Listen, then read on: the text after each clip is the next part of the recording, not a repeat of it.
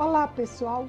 Eu sou a professora Cláudia Burrâmara e tenho o prazer de informar que agora você também pode acompanhar o nosso canal Experiências Inspiradoras do YouTube no nosso podcast.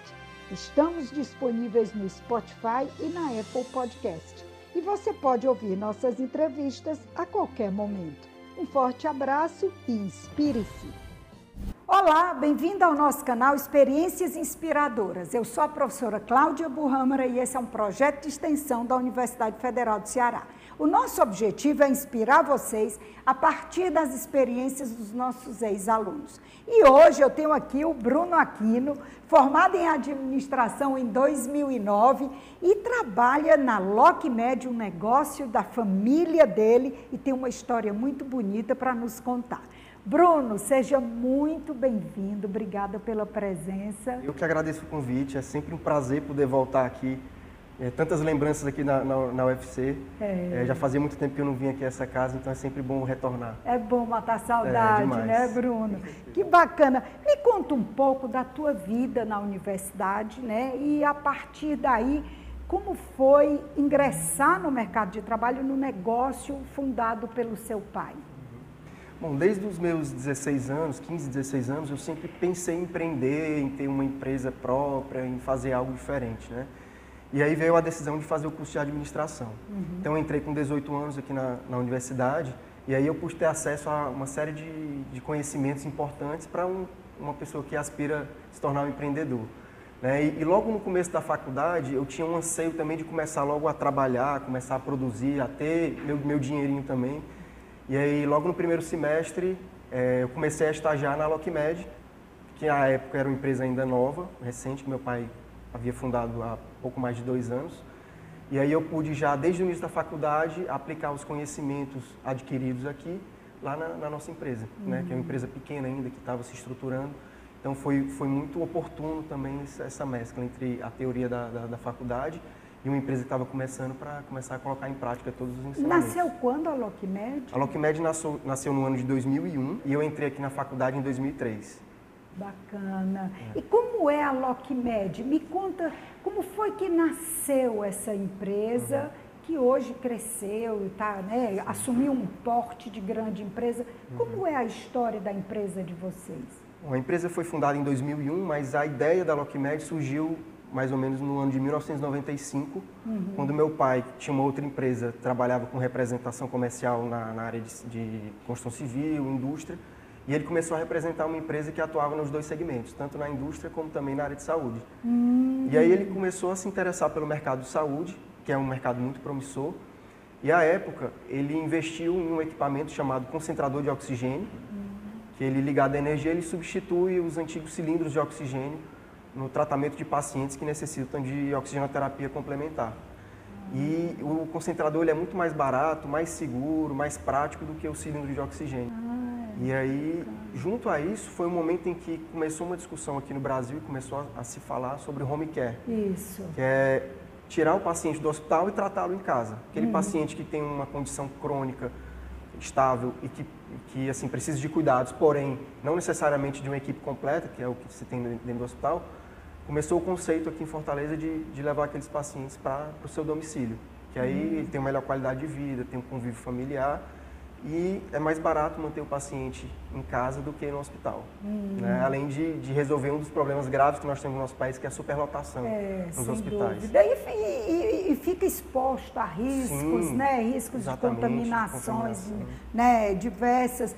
Bruno, qual é a sua função na LockMed? O que, que você faz uhum. lá hoje? Hoje a minha função é diretor comercial, tá. né, mas eu absorvo também a parte financeira da empresa. Só que como é um negócio nosso de família, na verdade, eu, meu pai e meu irmão, tá. somos os três, então a gente acaba se envolvendo um pouco em todas as áreas. Um pouco né, de Mas tudo, hoje o meu né? foco principal é o comercial.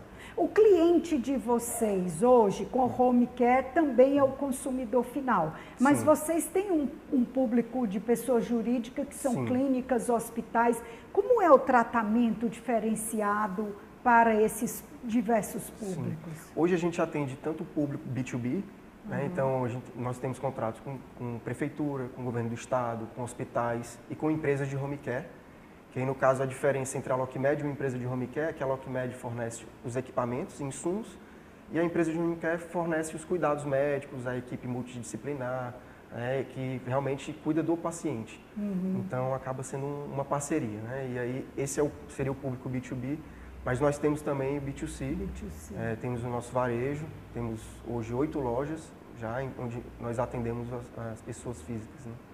público uhum. final. Quer dizer que se a pessoa quiser alugar um equipamento ou comprar um equipamento, um CEPAP, por exemplo, né? Sim. Esse equipamento que torna o sono muito mais tranquilo, quer dizer, a pessoa pode ir direto na LockMed e já aluga ou compra um CEPAP ou qualquer outro tipo de equipamento. Sim. O ideal é que antes de ir até a LockMed, procure o um médico, Uhum. E aí o médico vai prescrever um exame chamado polissonografia. Tá. E aí, dependendo do resultado desse exame, aí a pessoa tem indicação para o uso do CEPAP.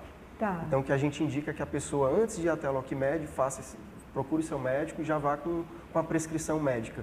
Tá. É, que também é importante para que a gente possa definir os parâmetros corretos no equipamento, definir o modelo correto de máscara.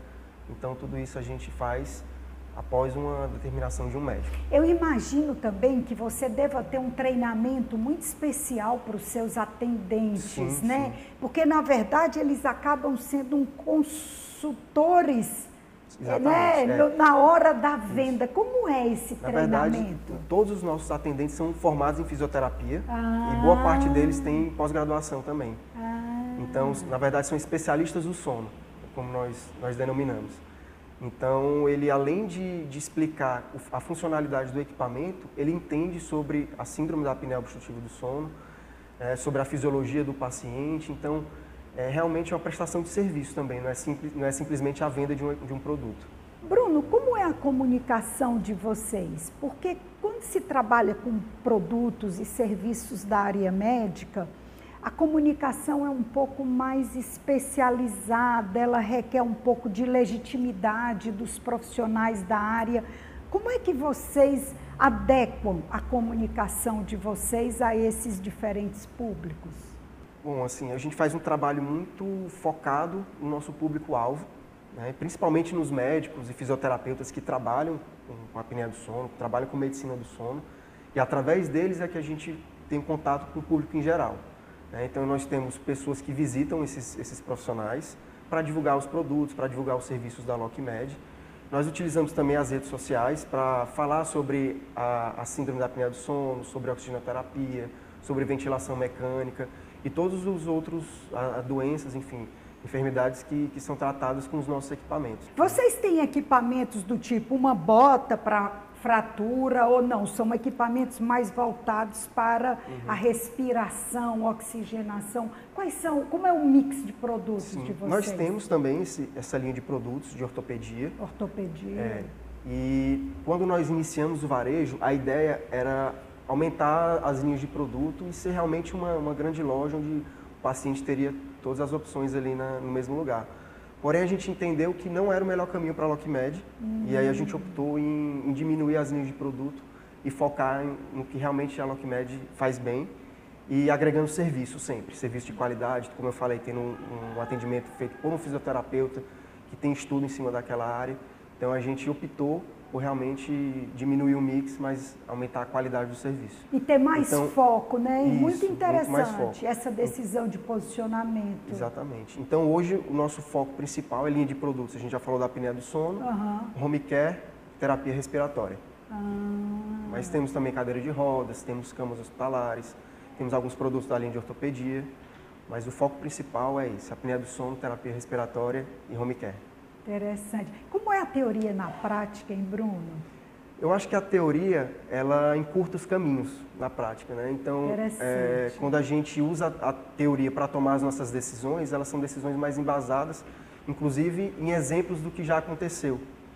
É, então, além de, de tomar uma decisão mais sólida, mais firme e embasada, a gente diminui a possibilidade de erro. Então, eu vejo que a teoria é muito importante por isso, né? Ela te dá uma bagagem para que você possa tomar melhores decisões. Quais são os grandes desafios de um, de um gestor, de um uhum. empreendedor que hoje enfrenta né, essas dificuldades Sim. nacionais e ainda né, o fornecimento com parceiros uhum. internacionais? É, eu acho que empreender no Brasil sempre é, é muito desafiador, uhum. né? porque a gente tem uma burocracia nos, nos, órgãos do governo e hoje a Lockmed tem filiais em, em seis estados uhum. do, da região Nordeste. Cada estado tem suas leis específicas, tem um tratamento diferente. Então, um grande desafio primeiro é entender a legislação estadual para que a gente também diminua o nosso custo operacional e possa ser mais competitivo. Perfeito. Então, isso é um grande desafio e a velocidade com que a gente consegue promover a expansão da empresa, porque às vezes para você abrir uma nova filial demora seis meses, dez meses, devido a essa burocracia. Então colocaria como um dos grandes desafios a, a, a burocracia para se abrir uma nova empresa aqui no Brasil. E, e, falando também dos parceiros no exterior, outra dificuldade que a gente tem é, é que também é, é muito burocrático você conduzir um processo de importação. Importação. Né? Desde o início do processo até e o que é pior ainda, o que demora mais é quando ele chega aqui no Brasil, para conseguir desembaraçar e, e, ter aqueles produtos disponíveis para os nossos clientes. É. Então isso acaba sendo muito desafiador para a gente, acaba impactando também no fluxo de caixa, porque muitas vezes é. A gente tem que pagar o fornecedor antes de receber a mercadoria. É. E eu imagino que também vocês não podem ter estoque grande, porque além de equipamentos caros, a tecnologia evolui muito rápido. Sim. Então, se você importa dois, três, dez uhum. equipamentos desse, você não tem uma demanda que corresponde, quando é. você vai vender, o cliente já chega procurando já outra coisa, é. porque já saiu uma nova tecnologia, né? É um, é, é um desafio se manter um desafio. sempre em dia, Sim. né? E tem uma outra questão também que é a oscilação cambial. Então, cambial, se a gente é. faz um estoque muito grande com uma cotação desfavorável, um dólar desfavorável, pode ser que daqui a três, quatro meses meu produto fique muito caro. É verdade. Então a gente tenta trabalhar sempre com uma, com quantidades reduzidas. É. Até pela questão do fluxo de caixa que eu falei também, né? Para é. que a é. gente não, não acumule estoque, demore para vender aquele material e aí tem um problema de caixa. Né? É. Com essa agenda de diretor comercial de uma empresa já em oito estados, você nesses anos de formado conseguiu fazer algum curso de especialização? Sim, sim. Fez, que que Eu fiz fez? um MBA na FGV, Bacana. um MBA em gestão de, de negócios, negócios e vendas. É. é. Então, assim, foi, foi interessante também ter a oportunidade do MBA, porque eu pude rever algumas teorias que eu aprendi na, na graduação. Bacana. Porém, ele tem uma, uma pegada mais prática também. É. Né? Então, eu tive a oportunidade também de conhecer outros empreendedores, outros administradores, e aí foi a troca de experiência foi muito rica também. Bacana. Nesse sentido. Bom, e para a gente concluir, que conselho você daria para quem ainda está na faculdade e também para quem pretende empreender no mercado? Para quem está na faculdade, o meu conselho é aproveite ao máximo a estrutura da universidade, se engaje em projetos, faça de tudo para participe de monitorias, enfim, aproveite ao máximo a estrutura que a universidade oferece.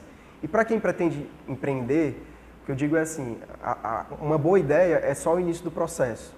Então, para que você consiga realmente empreender, é importante estudar o mercado, estudar o comportamento do seu consumidor, é, absorver as teorias que são colocadas aqui na universidade para que você abra o seu negócio com um embasamento, para que não, não se frustre depois. Eu já conversei com várias pessoas que buscaram empreender, mas não tiveram sucesso na primeira tentativa e aí existiram e acabaram vendo como de forma negativa né, o empreendedorismo. Mas eu acho que o, o processo aqui não foi bem feito. Então, meu conselho seria esse: é aproveitar os ensinamentos, se planejar bem, estudar o mercado, estudar o consumidor, para que aí sim você possa abrir a sua empresa. Bacana. É a diferença entre ideia e oportunidade, né, Bruno? É, eu vou fazer mais uma pergunta, porque enquanto uhum. você falava, eu fiquei pensando, como é trabalhar um negócio de família? Qual é o grande uhum. desafio né, de um negócio de família? Quer dizer, aquela coisa de não levar o problema para a mesa de almoço, é. para as reuniões familiares, empresa, empresa, negócios, família à parte. Como é isso? Eu vou te falar que é difícil, não é, é fácil. É difícil, é, né? É muito difícil, principalmente uma empresa que está crescendo e se desenvolvendo, então a gente acaba vivenciando aquilo 24 horas por dia, é né? verdade. E muitas vezes esses assuntos são levados também para o almoço de domingo. É. Mas eu acho que, que o, o grande conselho também e o grande desafio é separar, então, no ambiente de trabalho, cada um tem a sua função e tem que ser tratado como profissional. Né? Então, assim, a gente não pode misturar os laços afetivos com, com o trabalho dentro é. da empresa. Então, esse é um grande desafio e também dividir as tarefas de cada um.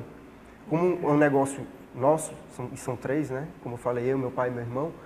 Então a gente quer fazer aquele negócio crescer e às vezes acaba entrando no, na, é. no que é a obrigação do outro, né? É. Então respeitar cada um o seu espaço é. e, e, trabalhar com profissionalismo acima de tudo. É, isso é bacana, a gestão é. de negócios familiares, Sim. né? Ele tem essa carinha de neném, mas ele já tem um filho de 14 anos, é? 14 anos. 14 é. anos, fiquei impressionada. Sua maturidade, não. Quando você, você olha, você diz, meu Deus, mas ele é muito jovem. É. E aí você tem essa maturidade, um pai de um menino de 14 anos. É. Aprendi muito com você, é, viu, Bruno? Estou muito feliz, muito, muito obrigada feliz também, pela Obrigado. sua presença aqui no nosso projeto. Eu que agradeço e sempre que precisar eu estou à disposição. Obrigada. É sempre um prazer retornar aqui à, à, universidade. Obrigada. Eu quero agradecer também o Diogo Padilha, da Tortelê, que eu também já entrevistei. Foi o Diogo que indicou grande o amigo, Bruno, Diogo. grande amigo. Também. E é bacana que é. o Experiência está se fazendo como bola de neve, um indica o outro, né? Sim. E como bola de neve, curta, compartilhe, se inscreva no nosso canal e aguarda que vem muita entrevista boa como essa por aí. Obrigada e até a próxima.